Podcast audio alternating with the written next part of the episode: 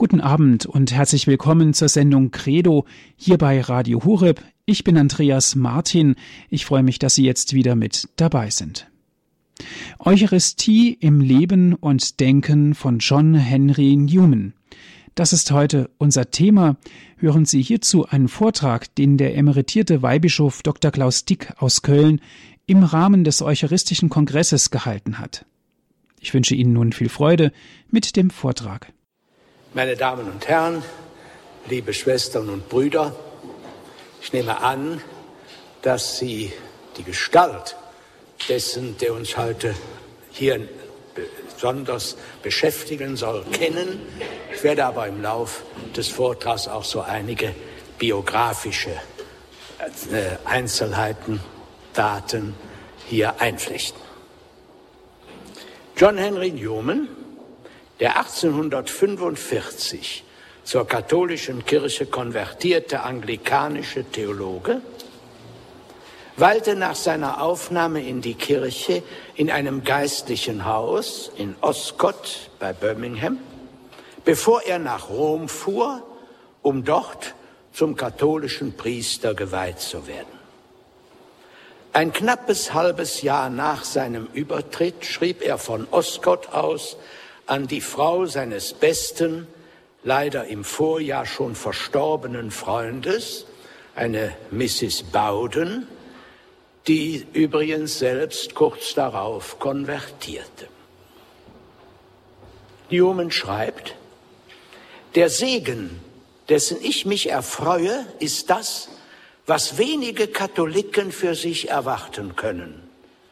Ich aber schon jetzt als Vorzug genieße, und ich kann, wenn ich schon schreibe, nicht anders als darüber zu sprechen.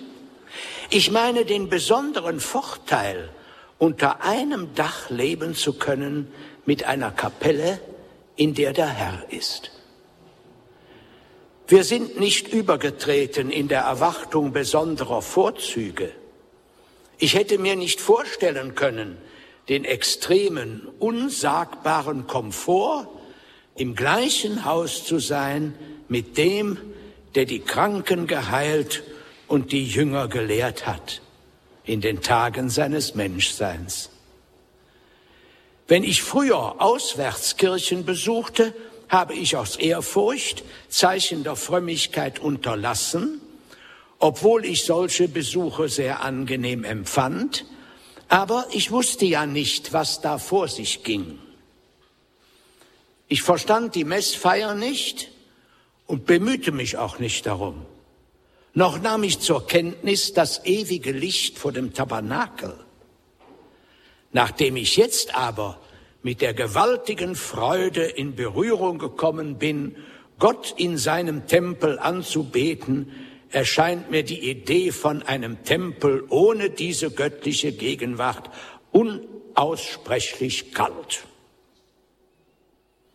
Im Hinblick auf seine Konversion schreibt er weiter, der arme Oggel, das war ein alter Freund aus anglikanischer Zeit, hat mir, als ich von ihm mich verabschiedete, in seiner Liebenswürdigkeit gesagt, verlass dich drauf, du wirst zu uns zurückkehren. Aber im Besitz dieses großen Segens kommen einem die Worte des heiligen Petrus auf die Lippen, als unser Herr ihn fragte, ob er und die anderen weggehen wollten, Herr, zu wem sollen wir gehen?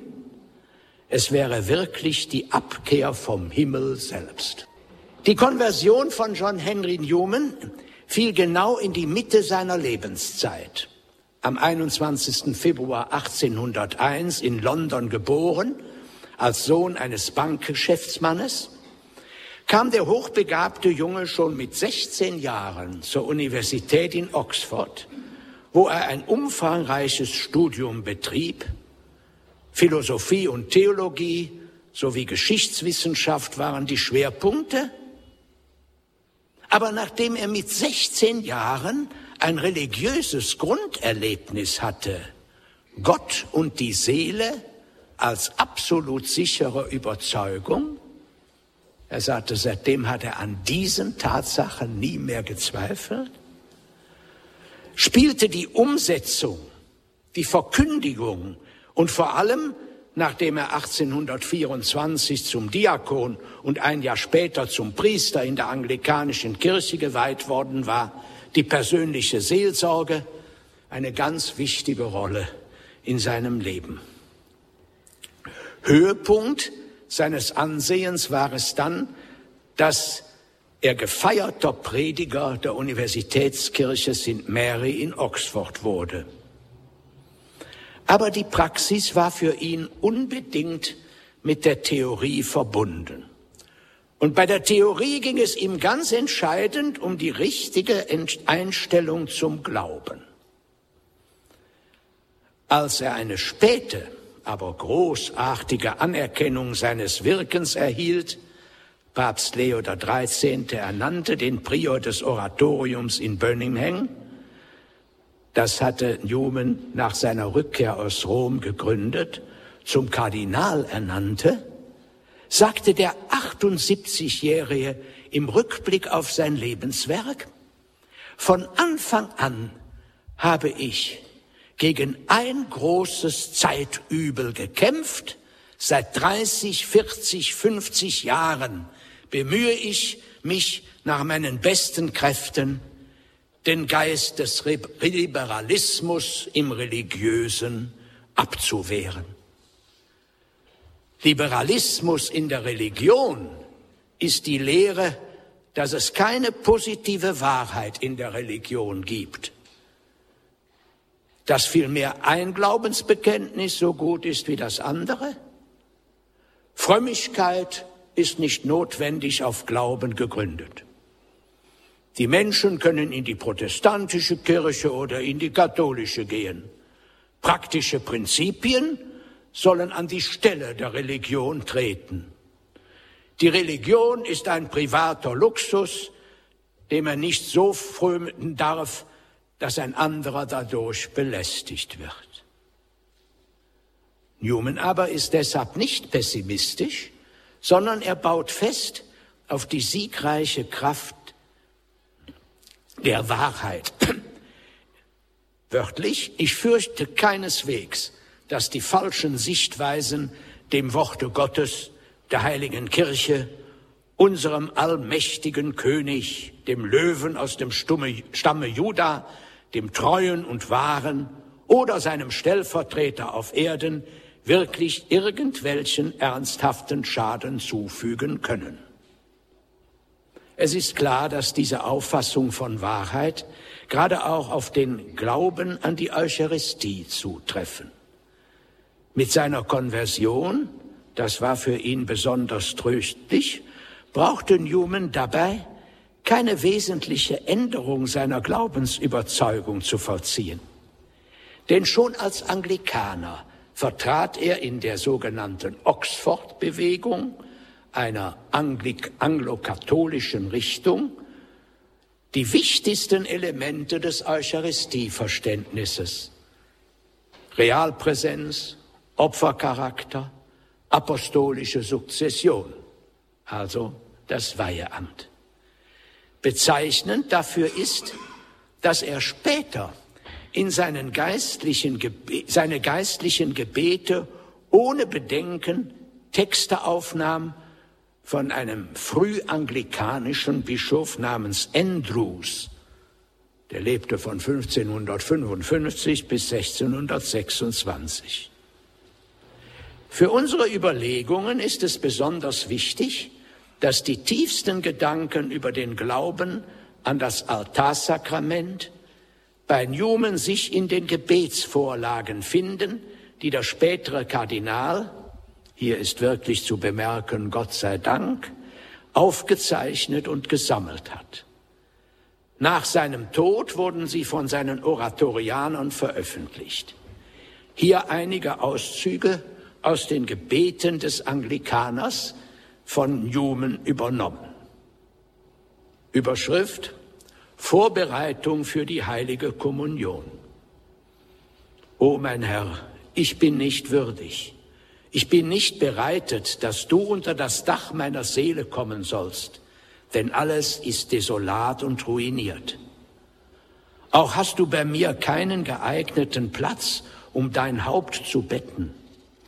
Aber weil du es gewährt hast, in dem Futtertrog des Viehs zu liegen, wie es du es auch nicht ablehntest, ins Haus Simon des Aussätzigen zu gehen, wie du die Dirne nicht abwiesest, die eine Sünderin war, wie ich, als sie zu dir kam und dich berührte, und auch nicht den Schächer, der am Kreuz sich zu dir bekannte, so lass auch mich, den verdorbenen und schrecklichen Sünder, es wagen, hinzuzutreten und teilzunehmen an den unbefleckten, übernatürlichen, lebenspendenden und heilbringenden Sakramenten, Geheimnisse deines allheiligen Leibes und deines kostbaren Blutes.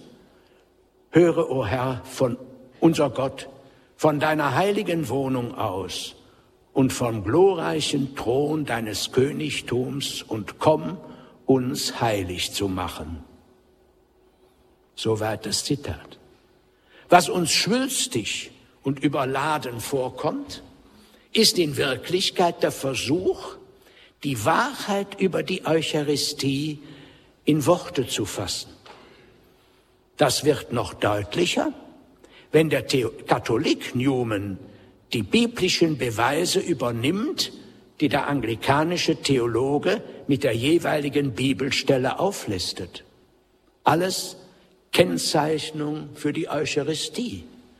Denkmal des Bundes, Hinweis auf seinen Tod, Kommunion mit Leib und Blut, Teilhabe im Geist, Vergebung der Sünden, Befreiung von Widerständen, Beruhigung des Gewissens, Aufhebung unserer Schulden, Reinigung von Makeln, Heilung von Krankheiten der Seele, Erneuerung des Bundes, Nahrung für das geistliche Leben, Wachstum der Gnadenkraft und der siegreichen Tröstung, tiefe Reue, Erleuchtung des Geistes, Übung der Demut, Siegel des Glaubens, Fülle der Weisheit, Band der Liebe, Aufruf zur Sammlung, Mittel der Beharrlichkeit, lebendige Danksagung, Gebetsvertrauen, gegenseitiges Innewohnen, Unterpfand der Auferstehung, Beistand im Gericht, Zusicherung des Erbes, Abbild der Vollkommenheit. Hier wird deutlich, dass Human sich klar bewusst ist, göttliche Wahrheit wird in menschlichen Worten nie erschöpfend erfasst, dennoch ist uns im Gebet die Gnade geschenkt, im Geist und in der Wahrheit dem eucharistischen Herrn zu begegnen. In Humans eigenen Gebeten haben wir ein ergreifendes Beispiel dafür.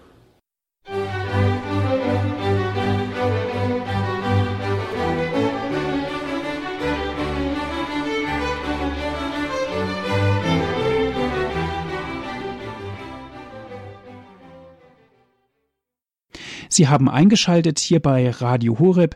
Sie hören heute einen Vortrag vom emeritierten Weihbischof Dr. Klaus Dick zum Thema Eucharistie im Leben und Denken von John Henry Newman. Dieser Vortrag hat der Weihbischof im Rahmen des Eucharistischen Kongresses in Köln gehalten. Hören Sie nun weiter diesen Vortrag.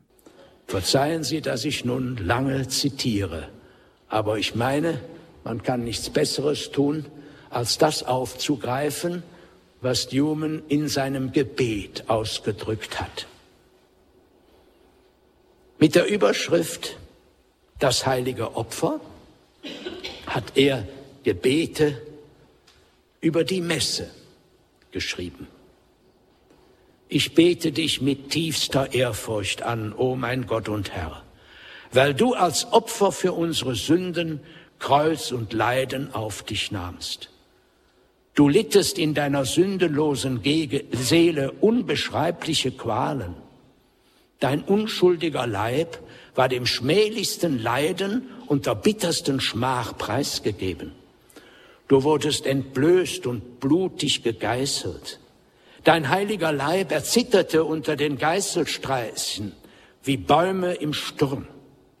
So zerfetzt wurdest du am Kreuz erhöht, nackt und bloß, ein Schauspiel für alle, die dich so leiden und sterben sahen. Warum wolltest du alles das erdulden, o mächtiger Gott? Welch eine Tiefe, die niemand ergründen kann. Mein Gott, ich weiß wohl, du hättest uns durch dein Wort ohne eigenes Leiden erlösen können. Du aber wolltest uns um den Preis deines Blutes erkaufen. Ich betrachte dich, das Opfer auf Galvaria dargebracht. Ich erkenne und bezeuge, dass dieser dein Tod eine Genugtuung war für die Sünden der ganzen Welt. Ich glaube und erkenne, dass du allein eine verdienstliche Sühne leisten konntest, denn deine göttliche Natur gab deinen Leiden Wert. Eher ließest du dich ans Kreuz nageln und starbst, als dass ich zugrunde ginge nach meinem Verdienst. Solch ein Opfer durfte nicht vergessen werden. Es sollte, es konnte keinen bloßen Einfall, Einzelfall in der Geschichte der Welt bilden. Es durfte nicht vollbracht werden, um in der Vergangenheit unterzugehen und zu verschwinden, und nur in seinen verborgenen, nicht wahrnehmbaren Wirkungen weiterzuleben. Wenn diese große Tat war, was wir von ihr glauben und wissen, so musste sie gegenwärtig bleiben, auch wenn sie längst vergangen war. Sie musste eine beständige Tatsache sein für alle Zeiten. Unsere eigene ernste Überlegung sagt uns das. Die Lehre, dass du, o oh Herr, bis zum Ende der Welt dein Opfer erneuern und fortsetzen willst, obwohl du in deine Herrlichkeit eingegangen bist, ist nicht bloß überaus ergreifend und tröstlich, sie gibt nicht bloß von der Liebe unseres Herrn und Erlösers Zeugnis, sie findet auch in unserer Vernunft Zustimmung und Beifall. Obwohl wir eine solch wunderbare Lehre weder hätten vorausahnen können noch dürfen, so verehren wir jetzt, wie sie uns gelehrt wird, doch ihre wunderbare Übereinstimmung mit deiner Vollkommenheit und die unendliche Barmherzigkeit, die sie uns offenbart. Ja, mein Herr, obwohl du die Welt verlassen hast, wirst du noch täglich in der Messe aufgeopfert. Und obwohl du weder leiden noch sterben kannst, unterwirfst du dich doch irdischer Unwürdigkeit und Beschränktheit, um deine Erbarmung in Fülle über uns auszugießen. Du erniedrigst dich täglich, denn in deiner Unendlichkeit konntest du deiner Demütigung kein Ende setzen, solange noch Menschen lebten, für die du einst dich gedemütigt hast. So bleibst du Priester ewiglich.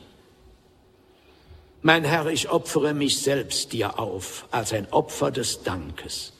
Du bist für mich gestorben und dafür gebe ich mich dir ganz hin. Ich bin nicht mein eigen.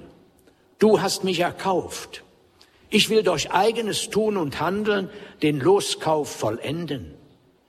Ich wünsche von allem, was von dieser Welt ist, getrennt zu werden, mich selbst ganz von der Sünde zu reinigen und sogar von allem mich loszusagen, was an sich zwar unschuldig, jedoch um seiner selbst willen da ist, statt dir zu dienen.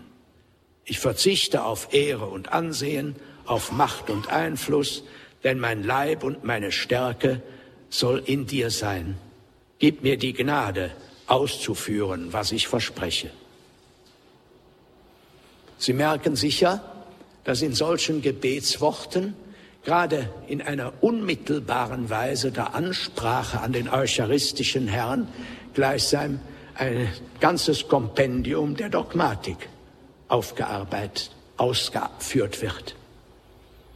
Noch ein zweites Beispiel unter der Überschrift die heilige Kommunion. Mein Gott, wer kann deine Wohnstätte sein, außer der reine und heilige? Die Sünder mögen zu dir kommen, aber bei wem willst du Einkehr halten, außer bei dem, der geheiligt ist? Mein Gott, ich bete dich an als den heiligsten der Heiligen. Bei deiner Ankunft auf Erden hast du dir im reinsten Schoß der allerseligsten Jungfrau eine heilige Wohnung zubereitet. Du hast dir eine würdige Stätte ausersehen. Erst als Maria für dich bereitet war, empfing sie dich. Vom ersten Augenblick ihres Daseins an war sie voll der Gnade, sie kannte die Sünde nicht. Mit jedem Jahr nahm sie zu an Gnaden und Verdiensten, bis die Zeit kam, wo du den Erzengel mit der Botschaft zu ihr sandtest, dass du bei ihr einkehren wollest. So heilig musste die Wohnung des Allerhöchsten sein. Ich bete dich an und verherrliche dich, o Herr mein Gott, wegen deiner großen Heiligkeit. O mein Gott, Heiligkeit geziemt deinem Haus. Und doch kehrst du ein in meinem Herzen. Mein Herr und Heiland, du kommst zu mir, verborgen unter den Gestalten irdischer Dinge, aber in dem gleichen Fleisch und Blut, das du aus Maria angenommen hast. Du, der zuerst in Marias Schoß wohnte, kommst zu mir. Mein Gott, du siehst mich. Ich kann mich selbst nicht erkennen. Auch wenn ich mir selbst ein gerechter Richter wäre, vorurteilslos und gesetzesstreng, vermag ich mich doch deiner wahren Natur nach nicht zu erkennen und mich wahrheitsgetreu und gründlich zu beurteilen. Du aber kommst zu mir und schon hast du mich erkannt. Die Worte Domine non sum dignus, Herr, ich bin nicht würdig, verstehst nur dir, du, zu dem ich sie spreche, ihrem vollen Sinn nach. Du siehst, wie unwürdig ein so großer Sünder ist, den allheiligen Gott zu empfangen, den die Seraphim mit Zittern und Beben anbeten. Du siehst nicht bloß die Flecken und Narben meiner begangenen Sünde, sondern auch die Verheerungen, die Wunden und die dauernde Unordnung, die sie in meiner Seele hinterlassen haben. Du siehst die unzählbaren Sünden des Tages, die zwar keine Todsünden sind, mich aber mit ihrer Gewalt, ihrer Schuld und Strafe ganz bedecken. Du siehst alle meine schlechten Neigungen, meine niedrigen Beweggründe, alle eigensinnigen und bösen Gedanken, die Menge meiner Schwächen und Erbärmlichkeiten. Und du kommst doch. Du siehst, wie mangelhaft mein Verständnis für all das ist, was ich jetzt ausspreche. Und doch kommst du zu mir.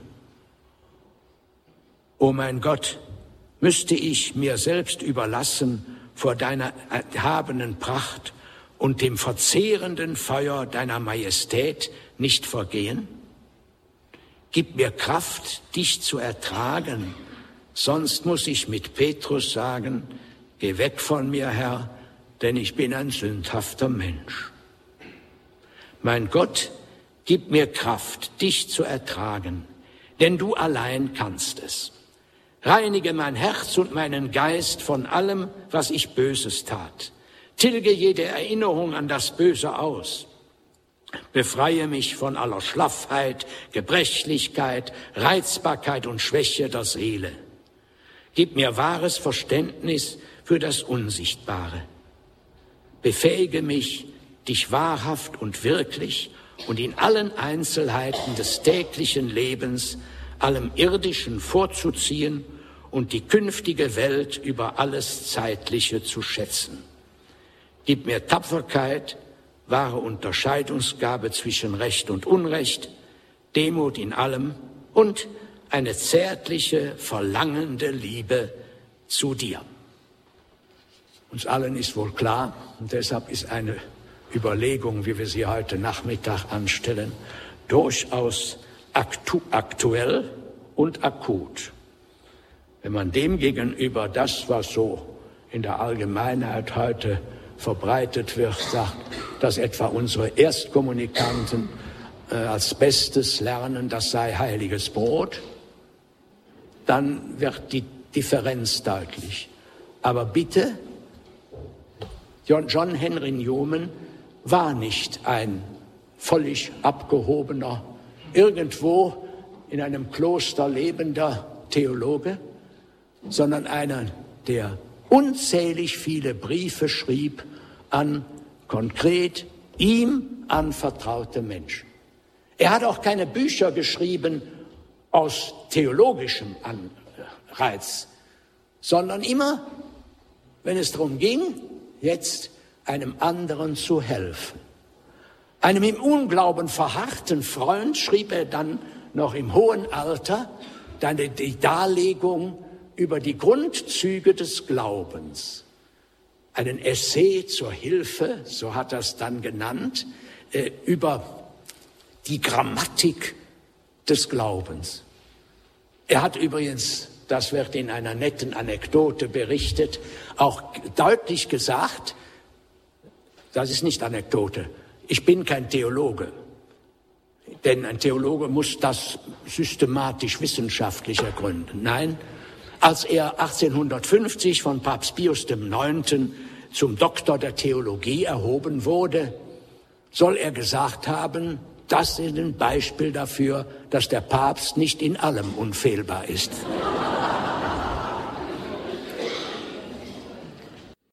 Liebe Schwestern und Brüder,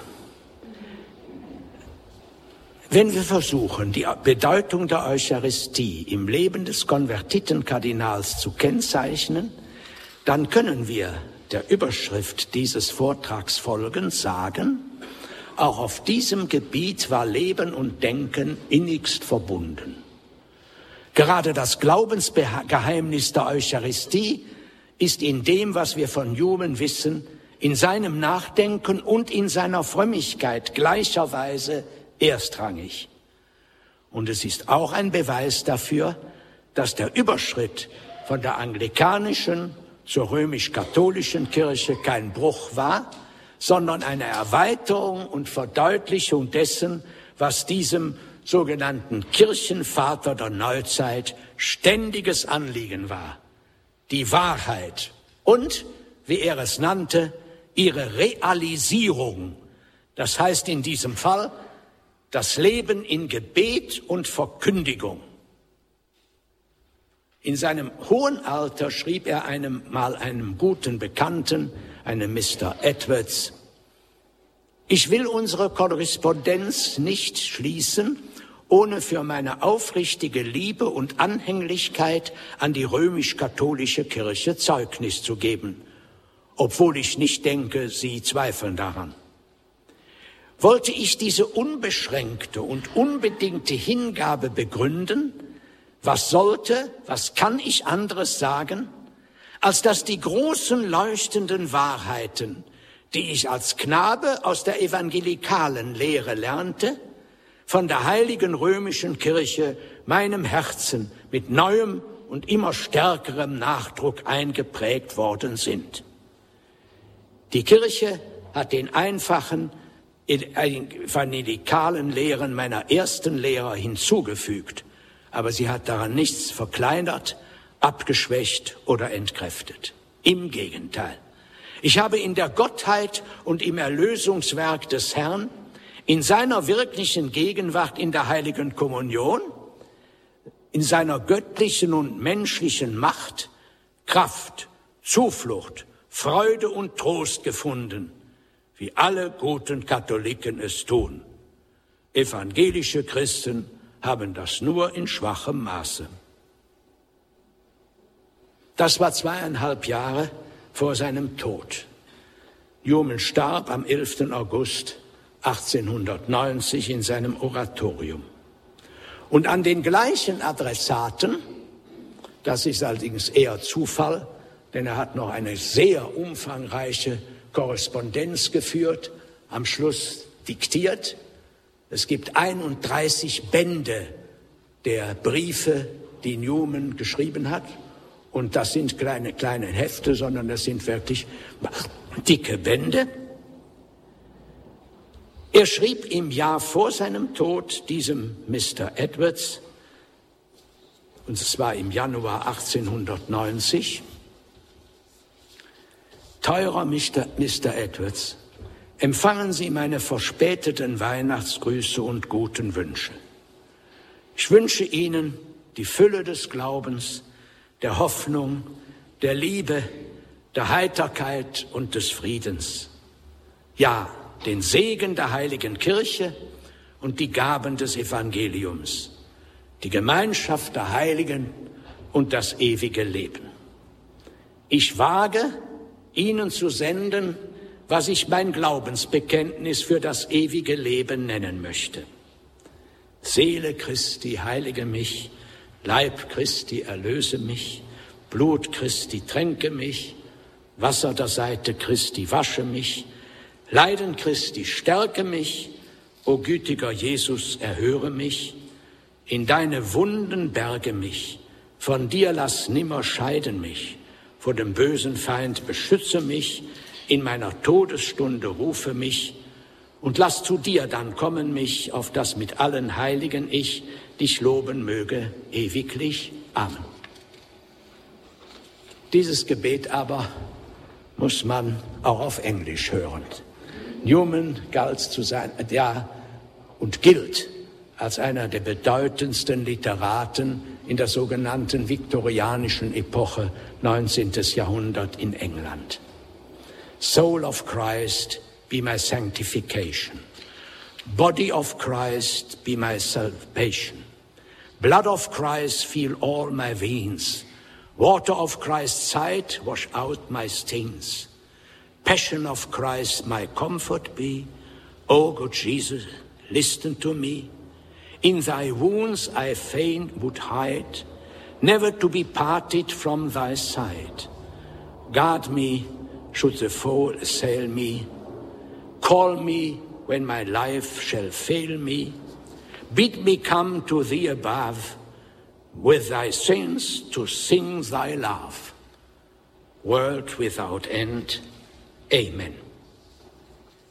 Meine Damen und Herren, liebe Schwestern und Brüder, mit dem Gesagten könnte und müsste ich nun schließen, wenn es nicht den 19. September 2010 gegeben hätte. Seit diesem Tag nämlich hat Jumen und Eucharistie eine Ausweitung erfahren, die alles bisher Gesagte übertrifft. An dem genannten Tag erklärte Papst Benedikt XVI., übrigens ein großer Newman-Kenner und Bewunderer, wörtlich, dass der ewige Diener Gottes, Kardinal John Henry Newman, Priester der Kongregation der Oratorianer, hinfort als Seliger angerufen werden soll und dass sein Fest gefeiert werden soll am 9. Oktober. Das war ja der Tag seiner Aufnahme in unsere Kirche. Nun also ist John Henry Newman nicht nur für unser Eucharistieverständnis hochinteressant und lehrreich, sondern in jeder Eucharistiefeier ist er als Fürsprecher mit uns verbunden. Hoffentlich auch in dieser Stunde. Dankeschön.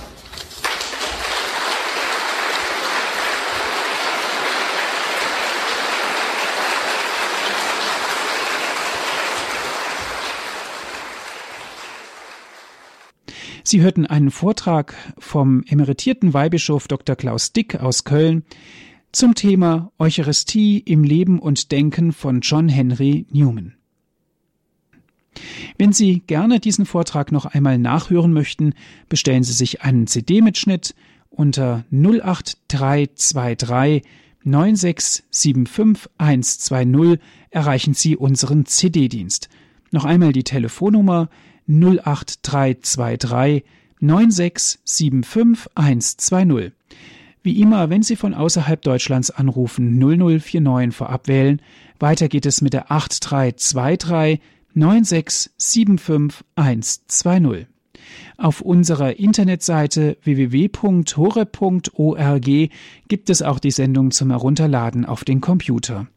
www.hore.org. Das ist unsere Internetadresse. Ich darf mich sehr bedanken für Ihre Aufmerksamkeit. Alles Gute und auf Wiederhören sagt Ihnen Ihr Andreas Martin.